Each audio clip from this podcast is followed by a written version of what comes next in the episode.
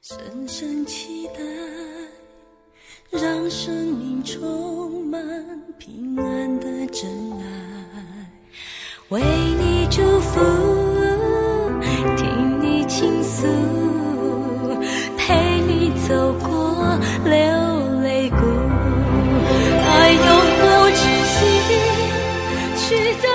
亲爱的弟兄姐妹、好朋友们，大家早安，大家好。呃，一早醒来，诶，你期待什么呢？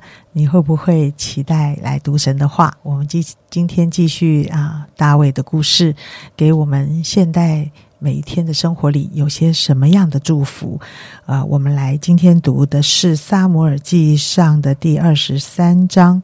我们先读第一节跟第二节。有人告诉大卫说，非利士人攻击基伊拉，抢夺禾场，所以大卫求问耶和华说：“我去攻打那些非利士人，可以不可以？”耶和华对大卫说：“你可以去攻打非利士人，拯救基伊拉。”好，下面一段我要从第五节读到第十三节。大卫和跟随他的人往基伊拉去，与非利士人打仗，大大杀败他们，又夺获他们的牲畜。这样，大卫救了基伊拉的居民。亚西米勒的儿子亚比亚他逃到基伊拉见大卫时，手里拿着以佛德。有人告诉扫罗说，大卫到了基伊拉。扫罗说，他进了有门有栓的城。啊，困闭在里头，这是神将他交在我手里了。于是扫罗啊，招聚众民要下去攻打基伊拉城，围困大卫和跟随他的人。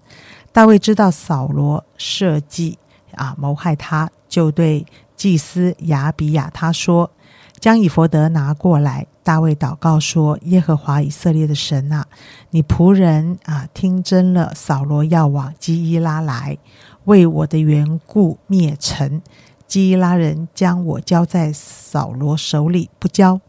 扫罗照着你仆人所听的话下来不下来？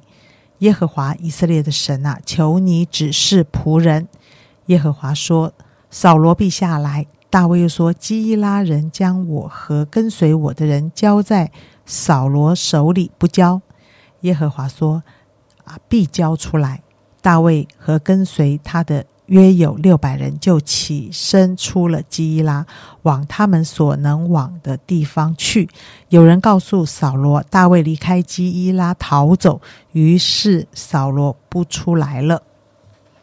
好，弟兄姐妹，呃，我们今天呢，呃，接续昨天的内容，我们继续来看，呃，大卫在逃亡的过程中，如何展现出一个天国君王的特质。哈。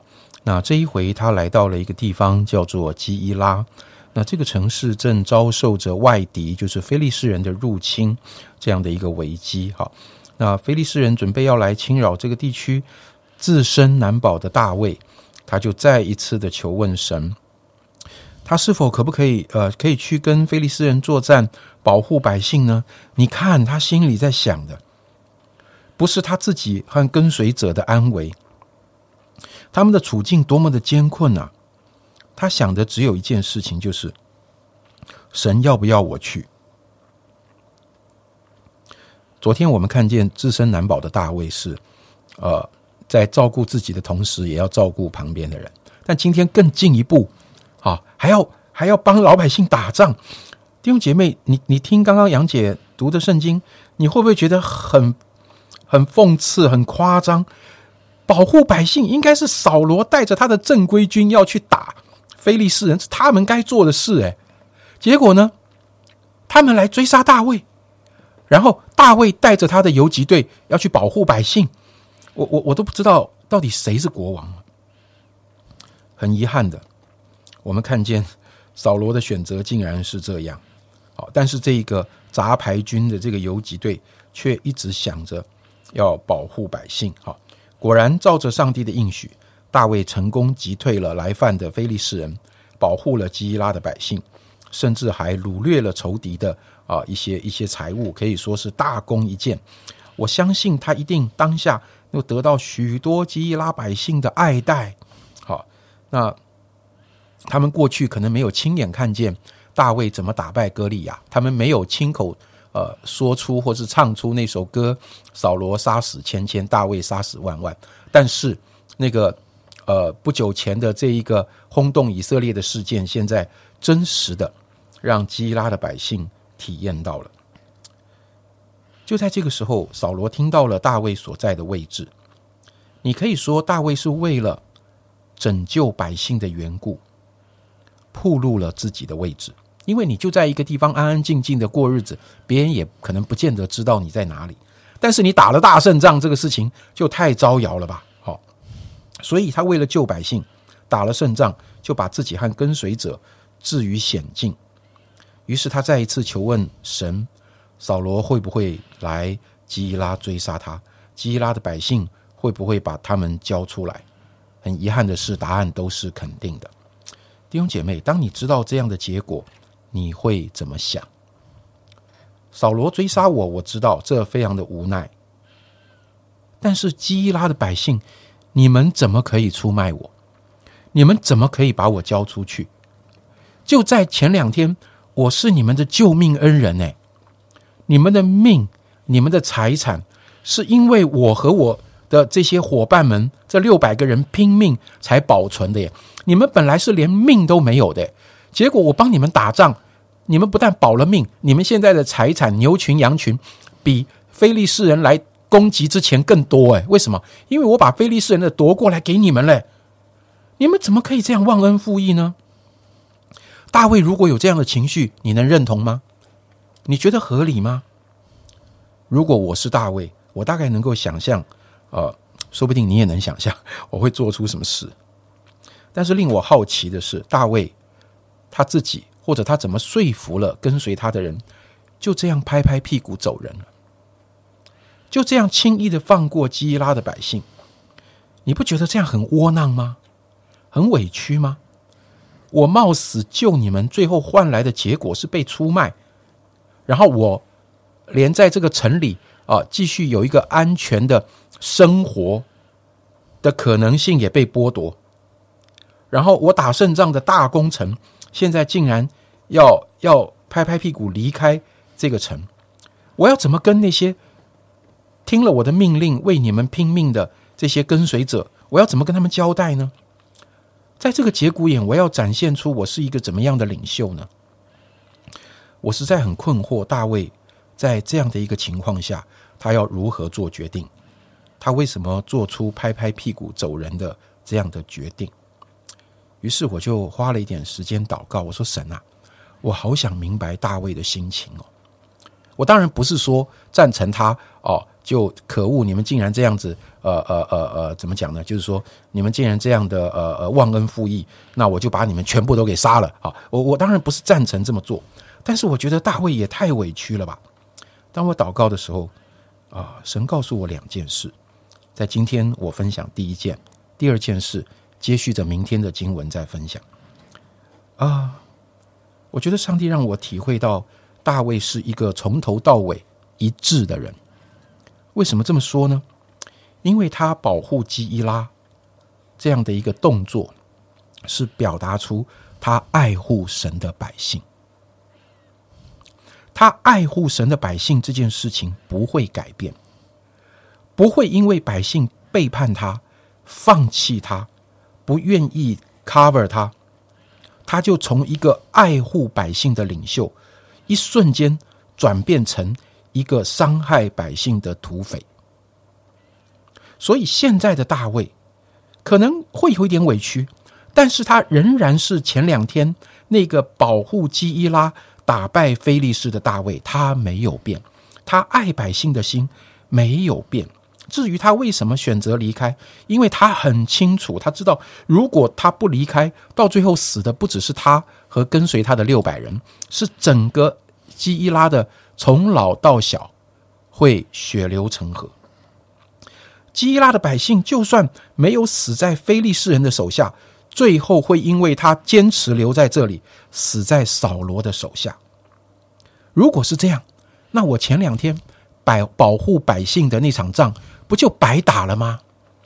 所以我觉得当我看见，当神让我看见，原来大卫在做这个决定的时候，他显明了他对百姓的爱，而对百姓的爱的那一种坚持。他的决定显明了，他不是想要在基拉得到一个庇护。得到百姓对他生活的照顾，或者我我要这样说，呃，他在这里能够被照顾，呃，百姓也能够供应他们一些需要。我不是说他会拒绝，但是那不是他核心的目的，也不是为了一个利益的交换，好像你们缴点保护费，然后我保护你们，那他真的自己就变成土匪了。我为你们打仗，你们提供给我那些我需要的部分。这就变成是一个契约，讲的好听是契约，其实就是保护费。这不是大卫的目的，他不是在一个契约跟一个交易里面。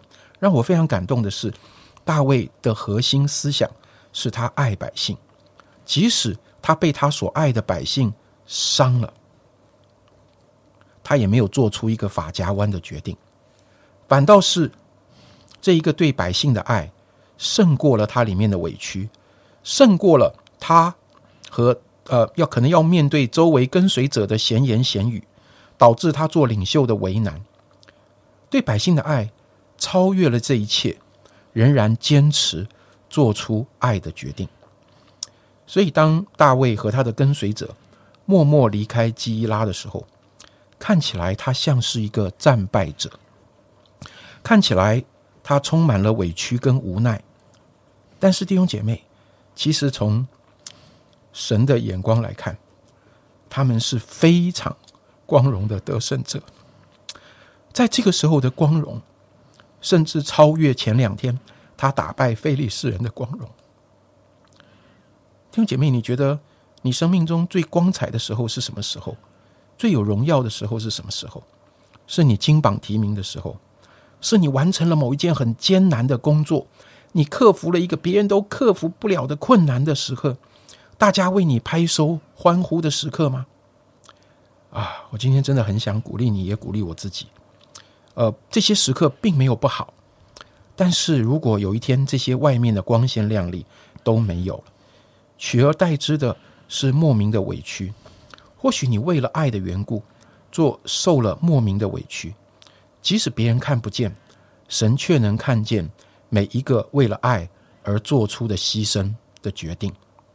神会说：“那是你生命中最光荣的时刻。”我在上面带着众天使为你欢呼。所以，我亲爱的孩子，当你为爱牺牲的时候，当你为爱受尽委屈的时候，请你把头抬起来。啊，今天我觉得真的很感动。嗯，我们都希望有光荣的时刻啊，但是我们在。羞辱或者是受伤的时刻里，很难看见荣耀。我们一起祷告啊，亲爱的主耶稣啊，你的话总是让我们从一个不同的角度去理解我们生命中很多的矛盾。啊，主啊，我感谢你，因为大卫他的安全感从你而来，所以他竟然可以站在这样的一个高度里，来如何看待这一个。矛盾如何看待这一个人对他的一些想法？主要我不敢说这个故事对大卫而言应该是一个受伤的故事，但是他却没有产生仇恨，没有产生苦毒，没有产生报复。嗯，主要我都觉得我们的信仰是一件很宝贵的信仰，是上帝。